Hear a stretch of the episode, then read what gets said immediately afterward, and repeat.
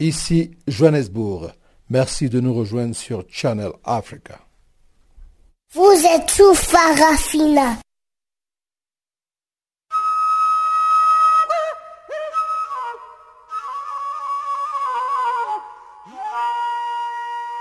Farafina. Farafina. Terre de soleil. Farafina. Farafina. Un magazine d'infos africaine. Présentation Jacques Kouakou.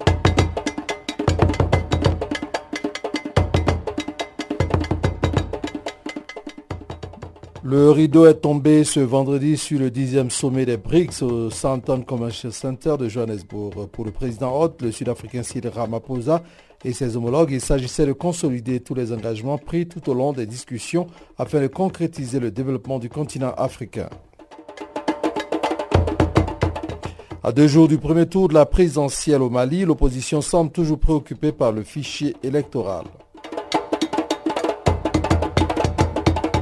Et puis au Tchad, lever les boucliers, donc après la signature des ordonnances portant sur la charte des partis politiques et sur le régime des associations.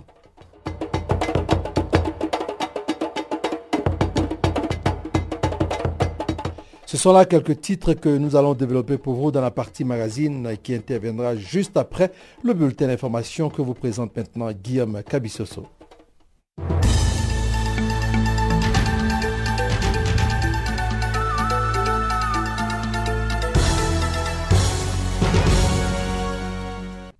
Merci Jacques Ouakou, auditeur de Canal Afrique. Bonjour à toutes, bonjour à tous. Les procès de l'ex-président sud-africain poursuivi pour corruption dans une affaire de vente d'armes d'une valeur de 2,5 milliards de dollars et datant des années 1990 a été reporté ce vendredi au 30 novembre prochain. Jacob Zuma aura donc près de quatre mois pour réunir tous les éléments à décharge. L'ancien président sud-africain comparaissait pour la troisième fois devant la justice depuis son éviction en février dernier pour 16 chefs d'accusation liés à un accord sur l'achat de matériel militaire européen destiné à améliorer les capacités logistiques des forces armées sud-africaines après la fin de l'apartheid en 1994. Selon des observateurs, les neuf années au pouvoir de Jacob Zuma ont été marquées par la stagnation de l'économie et des affaires de corruption en lien avec les Gupta, une richissime famille d'origine indienne. En Ouganda, le président Yoweri Museveni s'achemine vers une présidence à vie. C'est ce que dénonce un avocat représentant l'opposition après que la justice ougandaise a supprimé la limite d'âge fixée à 75 ans pour être candidat à la tête de l'État. Au pouvoir depuis 31 ans, le dirigeant ougandais, aujourd'hui âgé de 73 ans, a promulgué en janvier dernier une loi supprimant la limite d'âge pour être candidat à la présidence, provoquant ainsi la colère de l'opposition. Une partie de celle-ci avait ensuite saisi la justice, mais les juges ont validé jeudi la loi permettant ainsi à Museveni de briguer un sixième mandat en 2021. Yoweri Museveni, qui a pris le pouvoir en 1986 en tant que chef de l'armée rebelle, avait déclaré que les dirigeants qui restaient trop longtemps au pouvoir incarnaient les racines de mots de l'Afrique. Mais alors qu'il était candidat pour un cinquième mandat en 2016, il a assuré que le moment n'était pas encore venu pour lui de partir, affirmant qu'il avait encore beaucoup de travail à accomplir. 35 nouveaux pêcheurs congolais ont été condamnés à des peines allant de 2 à 3 ans de prison ferme en Ouganda. Ils font partie des 102 pêcheurs congolais détenus au tribunal ougandais de Katwe depuis plusieurs semaines. Des condamnations qui interviennent alors que la rencontre prévue depuis le 18 juillet dernier entre les officiels congolais et ougandais pour traiter de cette question connaît toujours des reports alors qu'une délégation congolaise séjourne à Kampala depuis deux jours pour attendre la tenue de cette réunion. C'est le deuxième jugement que vient de prononcer le tribunal ougandais de Katwe contre les 102 pêcheurs congolais arrêtés respectivement en juin et en début juillet par la marine ougandaise sur le lac Édouard. Ce pêcheur aurait franchi la frontière et pêché illicitement dans les eaux territoriales ougandaises.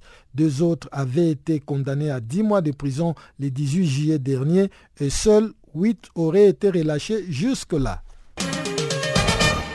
L'ex-première dame de la Côte d'Ivoire sera renvoyée devant la juridiction qu'il avait acquittée pour crime contre l'humanité.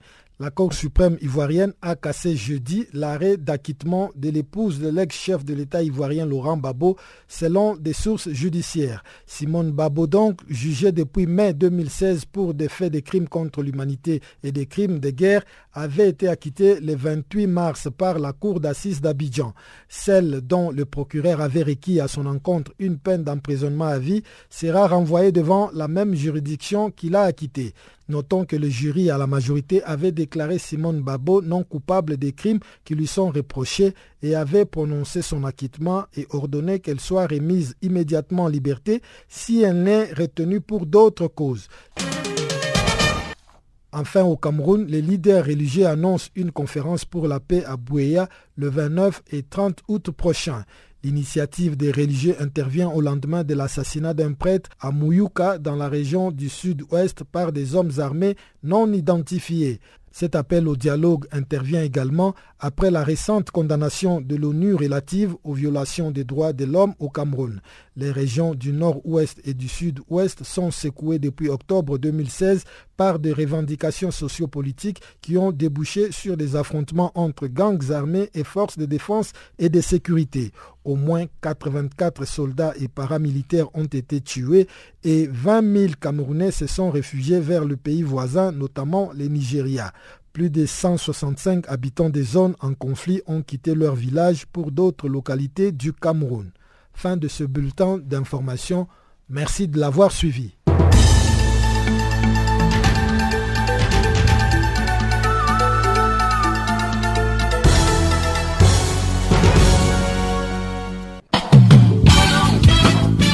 Du nouveau sur Channel Africa. Parafina, votre programme en français, change d'horaire sur nos différentes plateformes. À partir du 1er novembre 2017, retrouvez-nous de 16h à 17h en temps universel sur DSTV, canal 802 et sur Internet live streaming à l'adresse channelafrica.co.za. En ondes courtes et sur satellite, retrouvez-nous tous les jours à la même heure de 16h à 17h en temps universel, mais aussi en rediffusion de 23h à minuit. Channel Africa, la perspective africaine.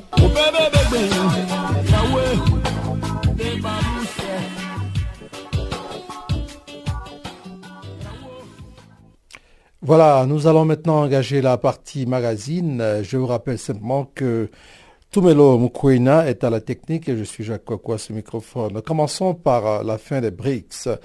Le rideau est tombé ce vendredi sur le dixième sommet des BRICS au Santon Convention Center de Johannesburg. Pour le président hôte, le Sud-Africain Cyril Ramaphosa, et ses homologues, il s'agissait de consolider tous les engagements pris tout au long des discussions afin de concrétiser le développement du continent africain. Les présidents des BRICS, à l'instar du chinois Xi Jinping, ont réitéré leur désir de multiplier les efforts de partenariats économiques et financiers en Afrique. Les présidents invités, tels que le Gabonais Ali Bongo Ondimba, ont démontré leur disponibilité à nouer des nouveaux partenariats pour le développement de leurs pays respectifs. Cette disposition à s'ouvrir à d'autres horizons ne devrait pas être assimilée à un autre genre de colonisation, selon Donald Taladzi de la délégation gabonaise. Il répondait au micro de Pamela Kumba. L'Afrique a longtemps été colonisée par euh, les puissances occidentales qui ont longtemps exploité euh, les, ressources africaines euh, qui ont longtemps dicté les termes euh, de, ces, de, échanges avec l'Afrique. Et la Chine aujourd'hui se positionne également pour quasiment faire la même chose dans le seul intérêt de satisfaire son économie, mais aussi de satisfaire l'Afrique. Et je crois que l'Afrique a véritablement besoin de la Chine, parce que d'un côté, il faut reconnaître que les pays africains, les leaders africains sont aujourd'hui un peu frustrés euh, par les pays occidentaux euh, à cause de cette, affaire des droits de l'homme, euh, respect de la, de, la démocratie, tous ces problèmes que vous connaissez. Donc, ce qui fait que pour la Chine, pour les pays africains, la Chine c'est un partenaire idéal. Parler de colonisation, je crois que ce serait un abus de langage. En ce sens que si on parle de colonisation dans le cas de la, Chine, est-ce que la colonisation occidentale a-t-elle plus ça je ne, je ne saurais le dire. Les pays occidentaux continue à investir massivement en Afrique, au même temps que, la Chine. La Chine, ça peine euh, ces deux dernières décennies que l'on parle de l'Afrique en Afrique. Ce qu'il faut retenir, c'est que la nécessité de créer une banque euh, euh, des pays BRICS afin de financer le développement en Afrique est une très bonne idée. Certes, la grande problématique, c'est celle des moyens. D'où viendront les moyens? Est-ce que les pays africains ou encore les pays BRICS ont suffisamment de ressources pour financer et rivaliser la Banque mondiale ou encore le FMI euh, À court et moyen terme, je dirais non. La Banque mondiale et le FMI ont tellement de ressources qu'il sera très difficile de pouvoir les rivaliser. Mais c'est déjà un débat pour l'Afrique.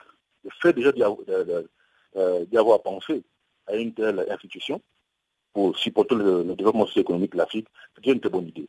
Et je crois que ce qu'il faut, faut, ce qu'il faut faire, c'est, des pays comme la Chine.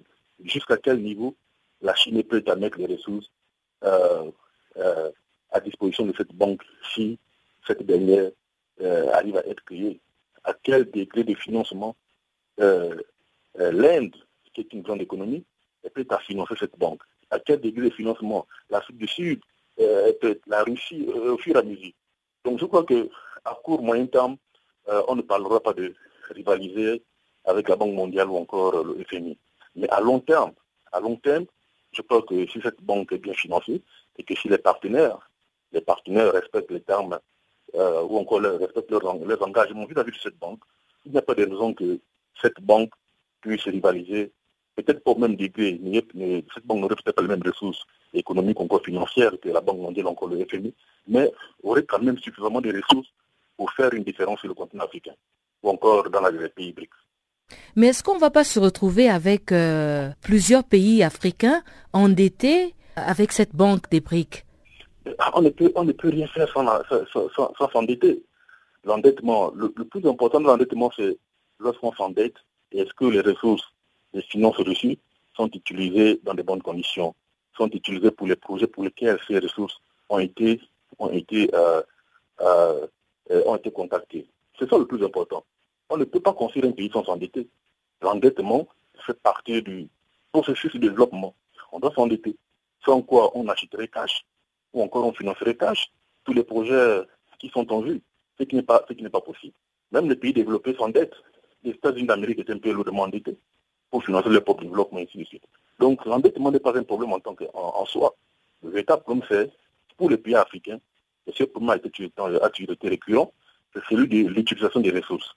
Le cas du Gabon, par exemple, on vous dit le pays est lourdement endetté, et il y a des questions qui se lèvent. Qu'a-t-on fait, de cet argent? On parle d'endettement, mais on ne voit pas les infrastructures, on ne voit pas les projets qui ont été réalisés, qui peuvent justifier les, les sommes faramineuses qui sont souvent évoquées dans certains débats. Donc, là est la problématique. Mais si l'endettement est contacté et que les projets sont réalisés, l'Afrique n'aura pas de problème à rembourser ces dettes-là. Car le développement sans, endettement n'est pas possible. Sans quoi, pourquoi avoir créé ou encore pensé à créer une institution comme euh, une banque pour les BRICS ou encore le FMI ou encore euh, la Banque mondiale si on avait toutes les ressources pour pouvoir se développer sans, endettement. Donc je crois que le, le problème de l'endettement, c'est un problème qui est facilement à résoudre, facile à résoudre si les leaders africains euh, avec euh, beaucoup d'objectivité les ressources qui sont mises à leur disposition. Africa, oh, oh yeah. Africa, oh, Africa, Africa, Africa, Africa. Eh. Je m'appelle Salif Keita. Vous écoutez Channel Africa. RDC à présent, la police technique et scientifique du Nord Kivu vient de rendre les résultats de l'enquête sur l'incendie qui a coûté la vie à l'activiste congolais Luc Nkulula. Dans une conférence de presse animée ce vendredi à Goma, au Nord Kivu, à l'est de la RDC donc, le procureur général du parquet de Goma qui a partagé les résultats de cette enquête avec la presse précise que l'incendie a été causé par l'explosion de batterie. Gisèle Kaimbani est notre correspondante à Goma. La cause de l'incendie et a coûté la vie à l'activisme de la lucha, lutte pour les changements, Luc Nkulula, dans la nuit du 9 au 10 juin dernier, était l'explosion des batteries des panneaux solaires qui alimentaient sa maison. C'est la conclusion des enquêtes menées par la police technique et scientifique du Nord Kivu et les experts de la MONUSCO, selon le procureur de la République du parc de Gouma, qui a partagé les résultats de l'enquête à la presse ce vendredi. L'enquête a pris du temps pour prouver toute la véracité de faits. Le parquet travaillant toujours avec des experts selon le cas. Nous avions requis la police euh, technique et scientifique de la province du Nord Kivu. Nous avions été également sollicités par euh, certains organismes internationaux parce que Luc Kouloula avait une personnalité qui avait dépassé les limites de nos frontières. Alors il y a la MONUSCO qui avait sollicité à ce qu'elle se joigne à cette enquête pour euh, qu'elle puisse nous prêter main forte et par son expertise pour qu'on arrive à déterminer qu'est-ce qui a été à la base de cet incident. Nous avons voulu que cette enquête soit la plus transparente possible, la plus indépendante possible et nous avons reçu deux experts de la MONUSCO. Nous avons reçu ce rapport qui a déterminé en substance que l'incendie par lequel notre infortuné compatriote Luc Nkouloul a été décédé, que cet incendie avait été provoqué par l'explosion d'une batterie, batterie utilisée pour euh, l'alimentation en énergie solaire par panneau. Selon les experts, s'ils sont arrivés à déterminer qu'il s'agissait d'une explosion de la batterie, c'est au vu d'abord de la manière dont les effets qu'on a trouvés sur, sur les lieux étaient complètement carbonisé et l'impact même du feu qui avait même calciné le véhicule qui était à l'extérieur de la maison. Alors au vu de tous ces éléments, selon les experts, on avait trouvé aucun autre élément, aucune autre pièce, aucun autre indice trouvé sous les lieux qui pouvait expliquer la grande explosion qui avait consumé la maison. Pour lui, la possibilité d'un incendie criminel n'a pas été écartée. Néanmoins, rien n'a montré qu'il s'agissait d'un incendie criminel les experts n'ont pas exclu l'hypothèse d'un incendie criminel. Les experts ont rendu leurs conclusions par rapport à ce qu'ils ont découvert sur les lieux. Et ils ne pouvaient, ils ne pouvaient pas exclure. Et ils se sont fiés aux éléments trouvés sur place, sur les lieux de l'incendie. Et que par rapport aux éléments rencontrés sur les lieux de l'incendie, on ne peut pas parler d'un incendie criminel. La batterie, je ne suis pas expert en la matière, mais la batterie accumule l'énergie produite par les panneaux solaires, pendant la journée. C'est-à-dire que lorsque c'est la nuit, la batterie a accumulé l'énergie. Ce n'est pas que c'est la nuit qu'elle reçoit de l'énergie. Elle a accumulé de l'énergie pendant toute la journée. Et c'est cette énergie-là qui a explosé. Dans une réaction à chaud, les militants de la lucha, camarades au feu Luc Nkulula, rejettent le résultat de l'enquête et pensent toujours qu'il serait causé d'une main noire. Depuis Goma, Gisèle Kaimbani pour Canal Afrique. Farafina. Farafina. Terre de soleil. Farafina. Farafina. Un magazine d'infos africaine. À deux jours du premier tour de la présidentielle au Mali, l'opposition semble toujours préoccupée par le fichier électoral. Les préparatifs de l'élection se, font plutôt en effet dans un contexte politique et sécuritaire tendu. Annoncé comme candidat à sa propre succession par certains de ses proches, le président Ibrahim Boubacar Keïta, qui lie son avenir politique à la volonté de Dieu chaque fois qu'on lui en parle, sera face à des prétendants au fauteuil présidentiel tout aussi optimistes sur leurs chances. Les enjeux du rendez-vous du 29 juillet prochain sont donc énormes et annoncent des lendemains agités pour le pays. Commentaire Chanceline Lourarquois. L'opposition maintient ses reproches alors que le scrutin doit se dérouler le dimanche 29 juillet prochain. En tout, 24 candidats se disputent la charge suprême sans démarcation idéologique ou programmatique claire. Certains experts mettent déjà en garde quant à une post-électorale. La coalition de l'opposition dont le chef de file, le candidat Somaïla Sissé, annonçait l'existence d'un fichier électoral parallèle, maintient sans doute quant à la fiabilité du dit électoral. Elle a d'ailleurs boycotté la rencontre avec les représentants des candidats initiée le 24 juillet dernier par le ministre de l'administration territoriale Tiema Hubert Koulibaly. Ces derniers assurent de son côté qu'il n'existe qu'un seul fichier fiable. Pour les partis du chef des files de l'opposition, le fichier publié sur Internet ne correspond pas à celui audité en avril dernier par des experts de l'OIF et des partis politiques de la majorité et de l'opposition. Les autorités refusent ces accusations et affirment qu'il n'existe qu'un seul fichier électoral. Celui qui a permis de faire les listes électorales, les cartes de lecteurs biométriques et les fiches d'émargement. C'est du tollé avant élection, Martel Babahaman Maïga, secrétaire général du ministère de l'administration territoriale et de la décentralisation. Pour désamorcer la tension, le gouvernement a proposé aux partis politiques de se rendre à l'imprimerie nationale de France à Paris afin de constater par eux-mêmes le fichier ayant servi à l'impression des cartes d'électeurs. Sur le plan sécuritaire, les autorités se veulent aussi rassurantes. Le maillage territorial est déjà effectif. Nous sommes prêts à déployer sur le terrain près de 30 000 hommes, toutes forces confondues, a indiqué Amadou Sango, conseiller en communication du ministère de la Sécurité les forces de sécurité maliennes, les forces armées maliennes, la mission multidimensionnelle intégrée des Nations Unies pour la stabilisation au Mali, la force française Barkhane, ainsi que des groupes armés, signataires ou non de l'accord de paix d'Alger, sont réunis au sein d'un comité de sécurité afin d'assurer la sécurisation avant, pendant et après l'élection.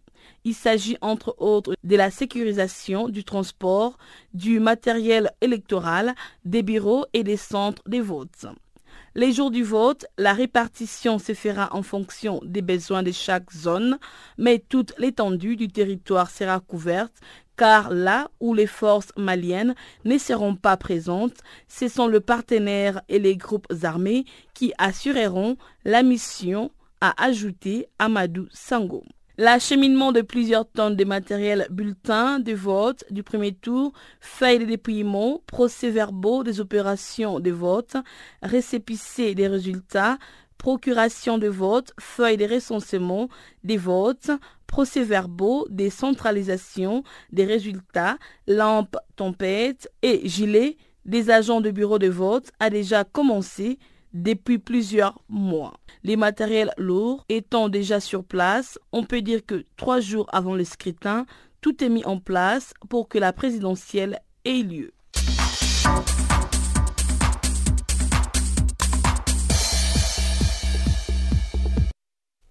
Rendons-nous en Côte d'Ivoire présent. Après sa recomposition la semaine dernière, le nouveau secrétariat exécutif du PDCI a tenu à clarifier sa décision d'expulsion de plusieurs de ses cadres. Pour le président de la formation politique, l'ex-président Henri Conabedier, les cadres et militants soutenant le projet de parti unifié RHDP se sont exclus d'eux-mêmes en participant à l'Assemblée générale de ce parti. Les cadres exclus, car jugés coupables d'avoir pris part à la constitution du parti unifié RHDP, ne restent pas pour autant les bras croisés. À coup de conférences de presse et de meetings, ils continuent de contester cette décision d'exclusion. Jamais auparavant, le PDCI n'a été autant pris de convulsions internes à la veille d'importantes à la veille d'importantes élections régionales et municipales qui se tiendront en octobre. Plus de précisions ici avec Sali Selemaresquasi, notre correspondant à Abidjan.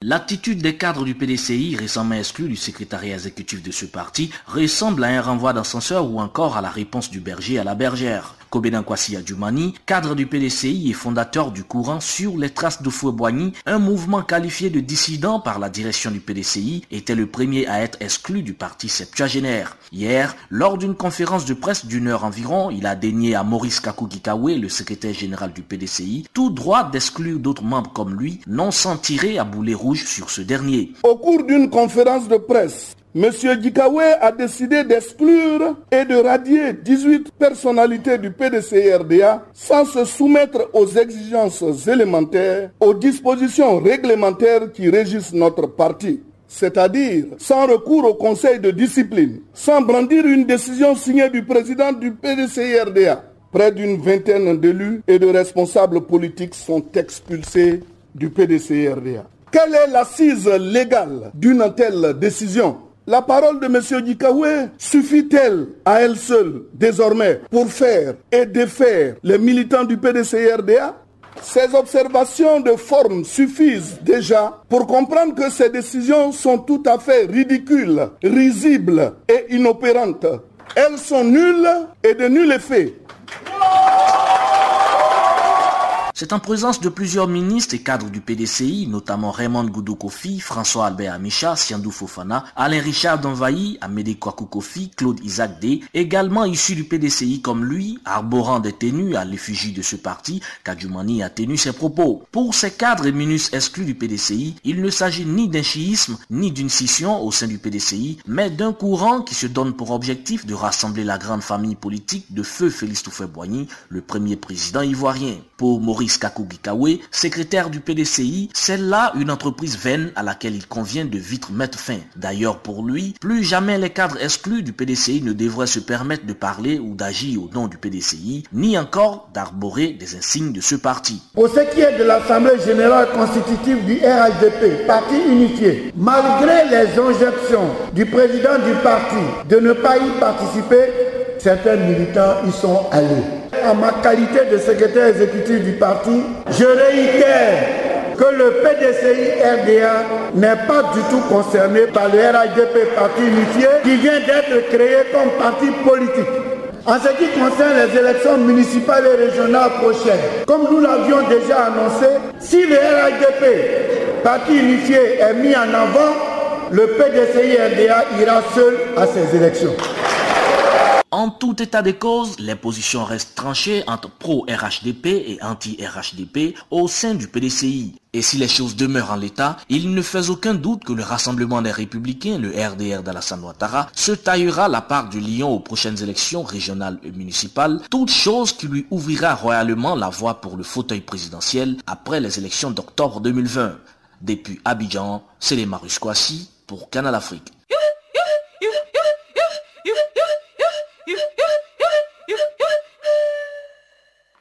Channel Africa, musique et son de l'Afrique. Le temps est arrivé maintenant pour nous de marquer une pause et comme d'habitude, nous la faisons en musique et nous vous proposons aujourd'hui euh, Soko, c'est de Starboy, euh, un artiste nigérien. Après quoi, on va se retrouver pour le bulletin de, de l'économie et on reviendra pour poursuivre la seconde partie de Farafina. Um, holy fire, holy water, holy money, only money, only money, only money. We are woody fire, woody thunder, only money, only money, only money. God, let the money bless you with body, oh baby. Oh. Star boy go bless you with money, oh my girl. Let the money bless you with body, oh baby. Star boy go bless you with money, oh my girl. Uh, yeah, man, suck up, suck up, suck up, baby. Suck up, suck up, suck up. Oh, give me luck oh. luck oh, luck oh, luck oh. Oh, yeah, give me baby. Suck up, suck. Oh, when I come through. They know we survive, so they turn up all eyes on me now. So many things we fit to do with your magical baby. Ah, stop getting plenty money. Ah. Yeah, you know what I gotta do. Baby, she love for me, show me how to do. Ah, no doubt I'm the one for you. I'm the one for the TV every time you do.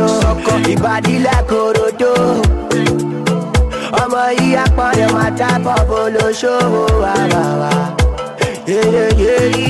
Sọkọ sọkọ sọkọ sọkọ sọkọ sọkọ sọkọ bébí sọkọ sọkọ sọkọ sọkọ sọ ó yà gbé fún lọ́pọ̀ lọ́pọ̀ lọ́pọ̀ lọ́pọ̀ ó yà gbé fún bébí sọkọ sọkọ sọkọ. Body oh, body oh, girl you confuse my thinking with your body oh, body. Oh.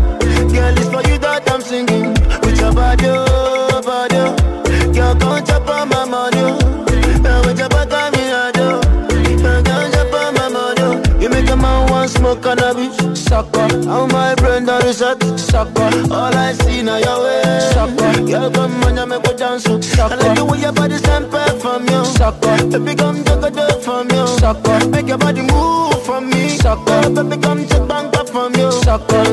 Sucker, sucker. Sucker, sucker, sucker.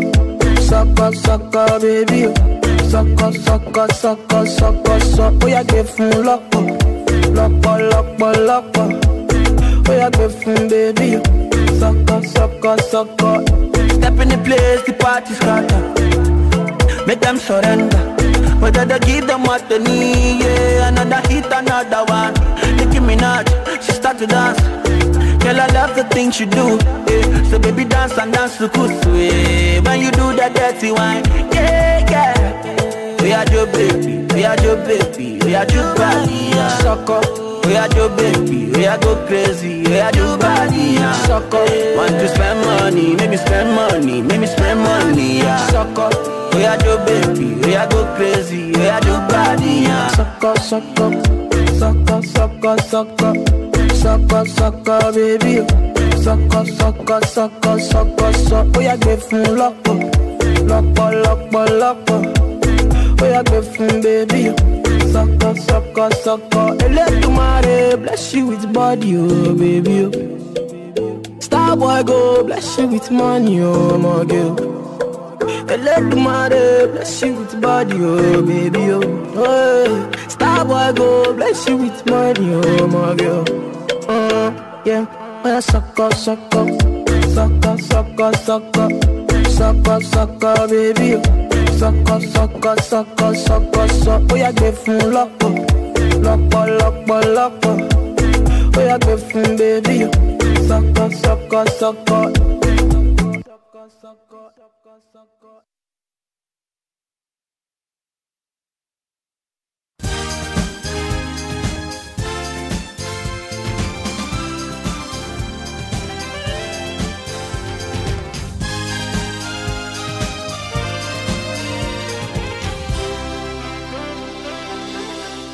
Bonjour. En Afrique du Sud, le dixième sommet des BRICS ferme ses portes ce vendredi à Johannesburg en présence du président russe Vladimir Poutine, du président chinois Xi Jinping, du président brésilien Michel Temer, du chef de l'État sud-africain Cyril Ramaphosa et du premier ministre indien Narendra Modi. Cette année, ce sommet de Johannesburg a une importance toute particulière en ce qui concerne la coopération des BRICS compte tenu de nouvelles circonstances. L'objectif principal de cette rencontre est d'approfondir la coopération économique pragmatique afin de faire avancer les développements communs de cinq pays, entre autres le Brésil, la Russie, l'Inde, la Chine et l'Afrique du Sud. Bref, les efforts ont été déployés tout au long de ces sommets pour accroître les échanges culturels et humains entre le pays des BRICS afin d'étoffer la fondation de leur solidarité et de leur coordination. La Banque africaine de développement a signé le jeudi un accord de participation au risque de 250 millions de dollars non financés avec la banque sud-africaine ABSA. À travers cet accord, les deux entités partageront les risques des défaillances sur un portefeuille d'opérations commerciales éligibles émanant des banques émettrices africaines et indemnisées par ABSA. L'édit accord devra renforcer la capacité des banques émettrices africaines à tirer parti du financement du commerce grâce à une approche multisectorielle. La Banque africaine de développement s'est donc engagée à assumer jusqu'à 50% de chaque transaction sous-jacente émise, tandis qu'ABSA confirmera la transaction et assumera les risques restants. Au Kenya, le premier forum des investisseurs en Afrique pour la nutrition s'est ouvert le jeudi à Nairobi afin d'inciter les investisseurs du secteur privé à jouer un rôle clé dans l'amélioration de la nutrition en Afrique. Ce forum a mis en lumière les opportunités commerciales sur un marché largement sous-développé. Lors du forum, les experts ont présenté diverses opportunités d'investissement viables auprès des fonds des capital risques, d'institutions financières, des fondations et d'investisseurs en quête d'impact social. Les forums a plus donné d'informations sur le potentiel d'investissement pour des aliments nutritifs en Afrique. Le secteur privé et les investisseurs ont eu l'occasion de discuter des défis et des opportunités permettant de débloquer davantage l'investissement sur le marché de la nutrition grâce aux mécanismes déjà disponibles et à ceux en cours de développement. Notons que cet événement a été organisé par l'Alliance mondiale pour l'amélioration de la nutrition en partenariat avec Royal de Sem et le magazine African Business. Les Maroc disposent désormais d'une plateforme des comparaisons et d'évaluation des institutions financières. Il s'agit des Banqueo, lancés par Connexion Investment, une jeune start-up créée par Nassim Ousni Alaoui, ingénieur en informatique. Cette plateforme permet d'avoir une perspective globale et exhaustive des différents services et tarifs bancaires. Il est à noter que plusieurs outils des simulations sont également proposés aux utilisateurs tels que le simulateur des prêts, les simulateurs de plans d'épargne et les simulateurs de frais des notaires. En sus, des guides bancaires simplifiés sont mis en avant sur la plateforme pour aider les utilisateurs à s'y retrouver et mieux comprendre le lexique et les domaines bancaires. Nous bouclons notre bulletin économique au Ghana qui se tourne vers la Chine pour le financement de ses infrastructures. Le gouvernement a annoncé le jeudi qu'il vient d'entamer des négociations avec la Chine pour assurer le financement de ses infrastructures routières. Il s'agit d'une ligne de crédit de 2 milliards de dollars qu'il espère contracter auprès de l'Empire du Millier en septembre prochain à l'occasion de la visite de travail qu'il effectuera en marge du Forum des coopérations sino-africains. Les négociations de ces prêts qui servira à combler les déficits en infrastructures sont à un stade avancé avec les autorités chinoises.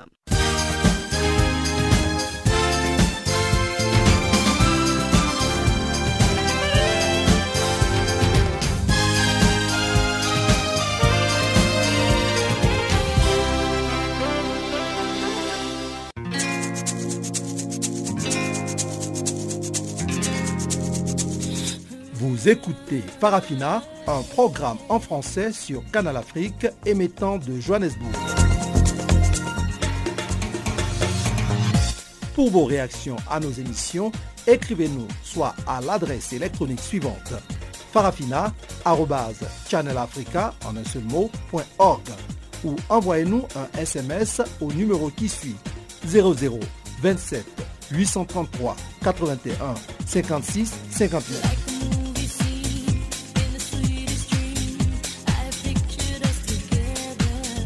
Notre adresse électronique farafina.channelafrica en un seul ou par SMS 0027 833 81 56 59.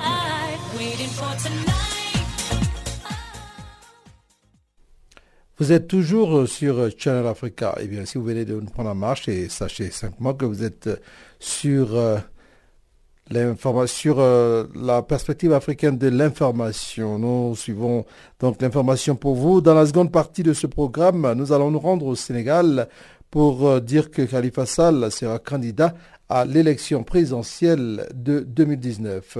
C'est le maire de Dakar lui-même qui a fait l'annonce dans une déclaration rendue publique ce jeudi 26 juillet. Absent de son procès où il devait faire une déclaration, il a préféré prendre la plume pour s'exprimer dans une lettre adressée aux citoyens sénégalais. C'est un compte-rendu de Guillaume Cabissoso.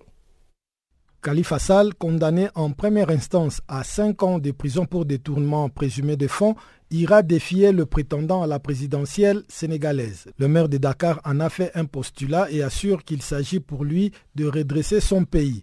Il a invité les Sénégalais à refuser que le seul choix qui leur soit donné soit celui de la perpétuation du régime actuel dirigé par le président Macky Sall, élu en 2012 pour sept ans. À sept mois de la présidentielle, Khalifa Sall joue là son va-tout et espère bien mobiliser les Sénégalais sur l'injustice dont il s'est dit victime. En effet, si sa peine est confirmée en appel puis en cassation, il ne pourra pas déposer sa candidature. Mais son parti, le Parti socialiste, auquel appartient le président Macky Sall, réuni en secrétariat exécutif, a déclaré qu'il se rangerait derrière le président sortant Macky Sall. Accusé avec ses collaborateurs d'avoir détourné quelques 2,5 millions d'euros prélevés entre 2011 et 2015 sur les caisses de la ville de Dakar, Khalifa Sall, un dissident du Parti socialiste, estime qu'il est victime d'un procès politique pour son intention de briguer la présidentielle, ce que demandent les responsables de la majorité. Une cour de la communauté économique des États d'Afrique de l'Ouest, CDAO, a toutefois accusé l'État sénégalais de brimer les droits du maire d'Akaroua et de ses quatre co-accusés. Elle considère notamment que les droits du maire, dont ceux relatifs à la présomption d'innocence et à un procès équitable, ont été violés et jugés arbitraires. Sa détention entre la validation en août 2017 de son élection comme député et la levée de son immunité parlementaire en novembre. Alors que l'État sénégalais refuse de se plier à cette analyse de la Cour sous-régionale, la défense du maire a choisi de boycotter son procès en appel ouvert jeudi à Dakar. Le procès de Khalifa Sall, qui a repris le 9 juillet dernier au palais de justice à Dakar, avait été suspendu un mois afin de permettre aux avocats de la défense de se préparer. En première instance, le maire de Dakar a été condamné donc à 5 ans de prison pour escroquerie sur des deniers publics, à une amende de 5 millions de francs CFA et à une saisine de 1 cinquième de ses biens. Le procès en appel se poursuit, mais en l'absence de l'accusé et de ses avocats qui l'ont boycotté. Guillaume Cabissoso pour Canal Afrique.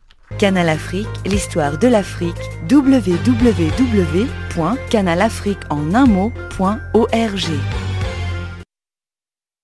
Tchad, levé des boucliers donc après la signature des ordonnances portant sur la charte des partis politiques et sur le régime des associations.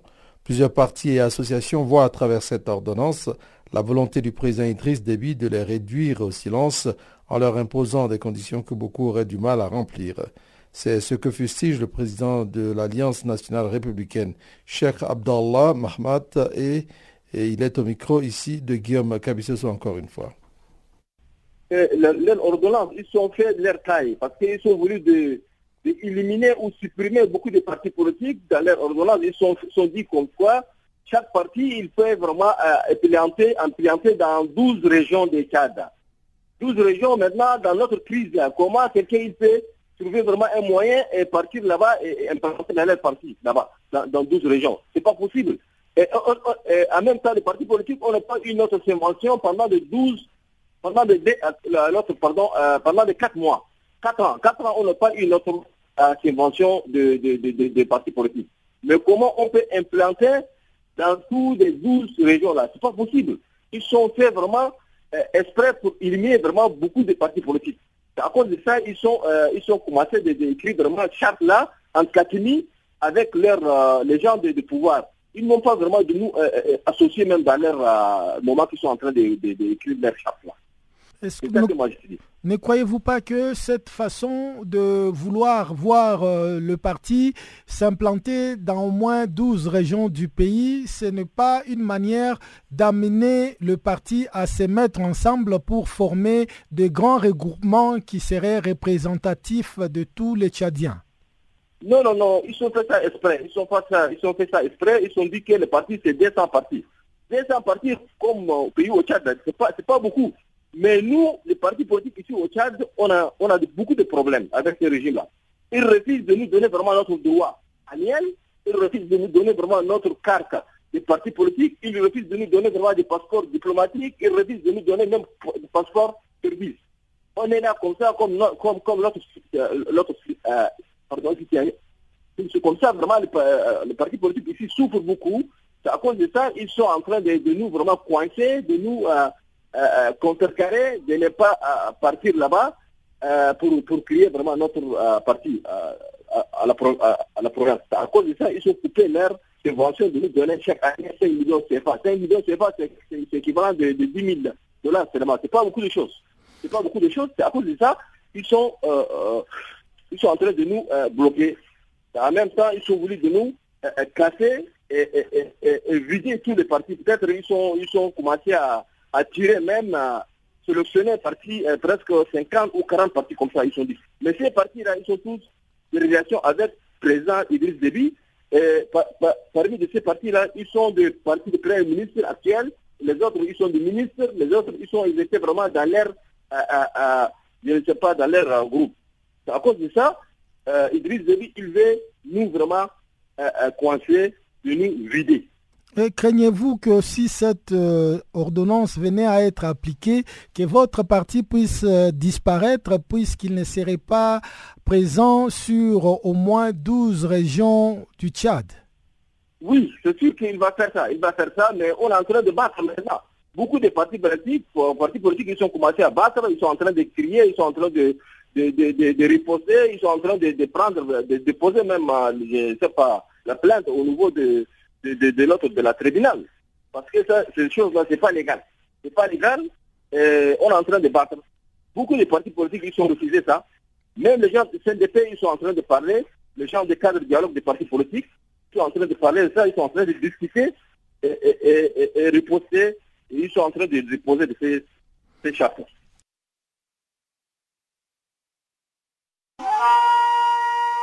Farafina. Farafina. Terre de soleil.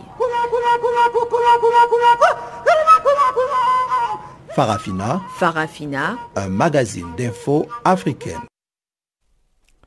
Parlons maintenant de l'Algérie. Le comité des droits de l'homme a affiché jeudi son inquiétude face aux allégations d'arrestation collective de migrants, de demandeurs d'asile et de réfugiés en Algérie. Ces personnes auraient fait l'objet de détentions administratives et d'expulsions collectives, et ce, sans aucune procédure, à l'instar de 13 000 personnes qui auraient été renvoyées collectivement vers le Niger et abandonnées dans le désert, y compris des femmes enceintes et des enfants. Des allégations démenties catégoriquement par les autorités algériennes. Suivons ici les recommandations du comité évoquées par José Manuel Santos País, expert du comité des droits de l'homme, au micro de Radio ONU. Les gens ne savent pas proprement parler quelles seront les règles qu'ils devront utiliser pour pouvoir avoir accès à des procédures qui soient efficaces, qui prévoient leurs droits, qui garantissent par exemple un recours en tribunal en cas de refus, par exemple par les autorités de l'État parti sur la concession de l'asile. Donc c'est tout simplement pour clarifier la situation des personnes et pour éviter par exemple que les personnes restent sans droit, que, par exemple qu'il puisse y avoir des expulsions collectives d'étrangers ou par exemple des cas de non-refoulement que d'après le pacte nous n'acceptons pas. Donc c'était surtout de donner aux gens la possibilité de savoir quelles sont les règles auxquelles elles peuvent faire appel pour pouvoir euh, présenter leur euh, demande d'asile et voir, disons, euh, le résultat de leur demande. Dans ce document, dans vos conclusions et recommandations, vous relevez ces allégations faisant état d'arrestation collective de migrants mais êtes-vous rassuré lors des débats par les réponses apportées par l'Algérie? L'Algérie a dénié que ça puisse avoir eu lieu. Donc euh, nous avons présenté ça dans les conclusions finales d'une façon plus dubitative. Nous avons des rapports euh, présentés par des ONG qui font appel à que ce soit vraiment arrivé, surtout des cas de milliers de personnes qui soient expulsées vers le désert dans des conditions inhumaines, pouvant inclure des femmes et des enfants, mais les autorités nient absolument que ce soit vraiment le cas. Et on a les deux versions. Il faut simplement soulever la question pour que l'État, du moins, puisse savoir qu'il y a des allégations que ce soit passé et que ça ne doit pas se répéter. Et quelle a été la réponse aussi quand le rapport relève l'histoire de ces 13 000 migrants et demandeurs d'asile qui ont été expulsés vers le Niger et dont certains via le désert? Ils disent que ceci n'est pas arrivé et qu'il travaille étroitement, notamment avec le haut commissaire pour les réfugiés des Nations Unies, pour garantir que tout soit se passe dans le cadre des responsabilités internationales de l'État. Donc c'est la position que l'État a présentée devant nous. Et donc sur ce dossier des migrants, quelles sont les recommandations de votre comité pour une meilleure prise en charge du sort de ces migrants subsahariens qui essaient de passer par l'Algérie? Bon, surtout qu'ils aient droit à, à tout ce qu'un demandeur d'asile va avoir droit, donc qu'il y a des règles stables, nous avons insisté beaucoup sur le cours de formation pour les gens qui travaillent, les gens appartenant aux douanes ou aux personnes qui sont chargées justement de travailler dans les frontières pour pouvoir accueillir, savoir comment accueillir, Comment décider les cas des personnes qui sont des vrais demandeurs d'asile, d'autres personnes qui ne sont pas demandeurs d'asile Pouvoir trouver des cas de personnes trafiquées, parce qu'il y en a aussi dans le cas d'un nombre euh, important de, personnes qui, se déplacent d'un côté à l'autre dans la région. Il peut y avoir des cas de personnes trafiquées. Donc, euh, insister surtout sur le respect de règles fondamentales lorsqu'on traite avec euh, ce genre de personnes pour pouvoir détecter vraiment quels sont les cas, pouvoir leur accorder la protection internationale quand c'est le cas, ou si ce n'est pas le cas, pouvoir renvoyer les gens, mais le faire d'une façon qui soit respectable de ses droits euh, et des obligations de l'État envers des personnes qui traversent son territoire.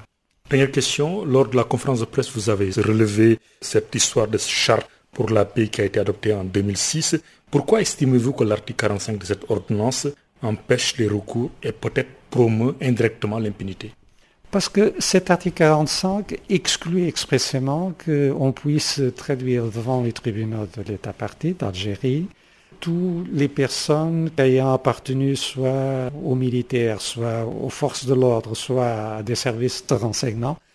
Les gens qui éventuellement auront participé dans des cas de meurtre, de disparition forcée ou d'exécution sommaire ne pourront pas être traduites devant les cours d'Algérie. Donc c'est garantir l'impunité pour ce genre de personnes. Donc ils acceptent qu'il puisse y avoir des cas, par exemple, des mouvements rebelles qui puissent avoir eu recours également à ces pratiques, et il y a eu certainement des cas, mais pour les forces de l'ordre, c'est exclu.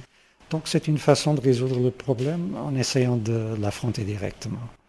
Donc pour ce genre de personnes qui ont participé en tant qu'agents de l'ordre, dans ce cas-ci, sont vraiment exclus de responsabilité pénale devant les tribunaux nationaux. C'est pourquoi on croit que ce genre de disposition promeut l'impunité et ne garantit pas l'accès à la justice de la part des victimes. Je m'appelle Papa Wimbalen Kuruyaka.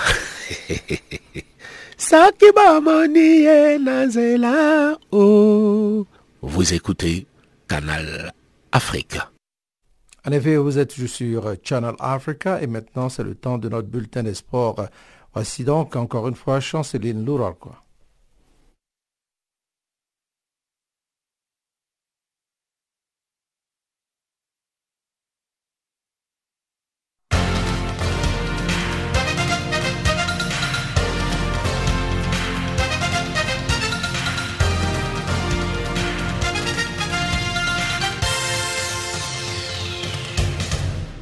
Bonjour. Dix jours après la troisième journée de la Ligue des Champions, la quatrième journée débute à partir de ce vendredi avec la possibilité pour l'étoile du Sahel de se qualifier pour les quarts de finale.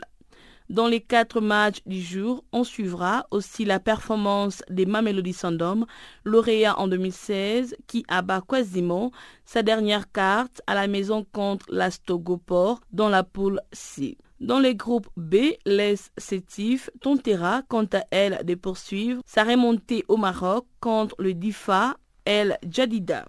Le perdant risquerait de faire quasiment une croix sur la qualification. L'Espérance Tunis joue contre le tout-puissant Mazembe le samedi 28 juillet prochain. Au Bénin, la ministre française des Sports et de la Jeunesse, Laura Flessel, est en visite à Cotonou. Dans son agenda, Flessel aura une séance de travail avec les journalistes sportifs et les acteurs du sport béninois. Elle compte aussi visiter les installations sportives de la Fédération béninoise de la discipline dirigée par Jacques Okumason. Son programme prévoit également des séances de travail avec l'Association pour la promotion des valeurs sportives. Au Sénégal, les comités exécutifs de la Fédération de football a renouvelé le jeudi sa confiance à Aliou Cissé jusqu'en 2019. Le président de la Fédération sénégalaise de football et tout son bureau ont toutefois émis un nouveau cahier des charges au patron de Lyon de la Teranga. Le nouvel objectif est d'atteindre la finale de la Coupe d'Afrique des Nations 2019. Le bureau a félicité Aliou pour avoir atteint deux objectifs intermédiaires, à savoir le quart de finale de la Coupe d'Afrique des Nations 2017 et la qualification en phase finale de la Coupe du Monde. Rappelons que le Sénégal a été éliminé à la phase de poule de la Coupe du Monde 2018 disputée en Russie. Toujours à la recherche d'un sélectionneur depuis le départ du Belge Igo Bros, les Cameroun semblent jeter son dévolu sur Svan Goran Eriksson. Des informations du pays des lions indoptables indiquent que le technicien suédois séjourne actuellement à Yaoundé dans l'optique d'un nouveau contrat.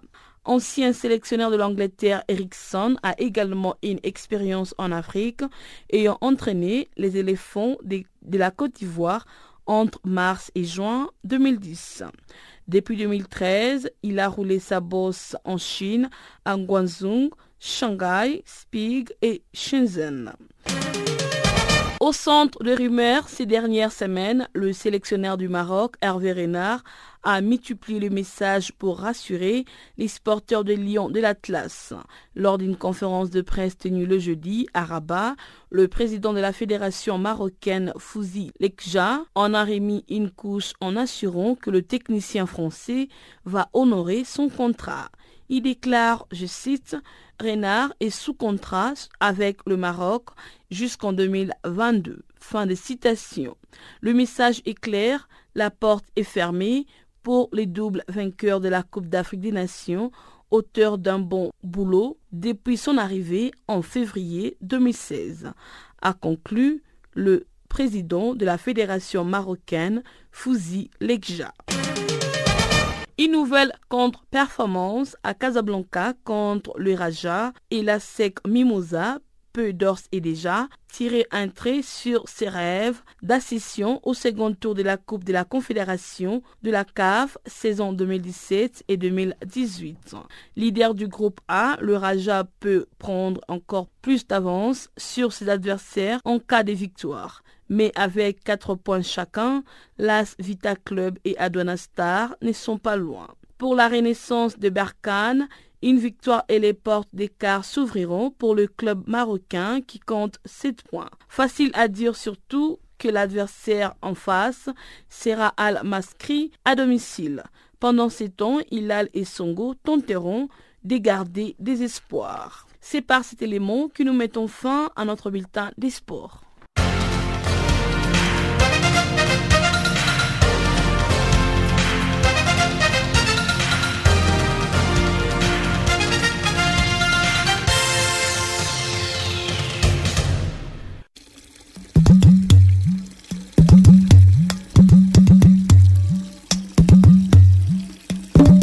Vous écoutez Channel Africa à la radio et sur internet www.channelafrica.org.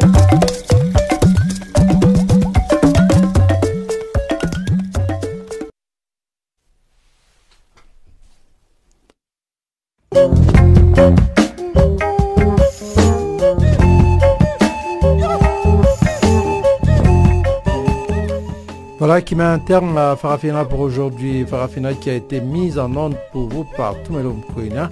Je suis Jacques Okwa, ce microphone ensemble avec Pamela Kumba, Guillaume Kabissoso et bien Chanceline Rakwa et tous nos correspondants qui nous ont aidés à préparer ce programme. Nous vous disons merci. On va se retrouver donc demain à la même heure sur la même fréquence, bien entendu. D'ici là, portez-vous bien et à très bientôt. Allez, au revoir.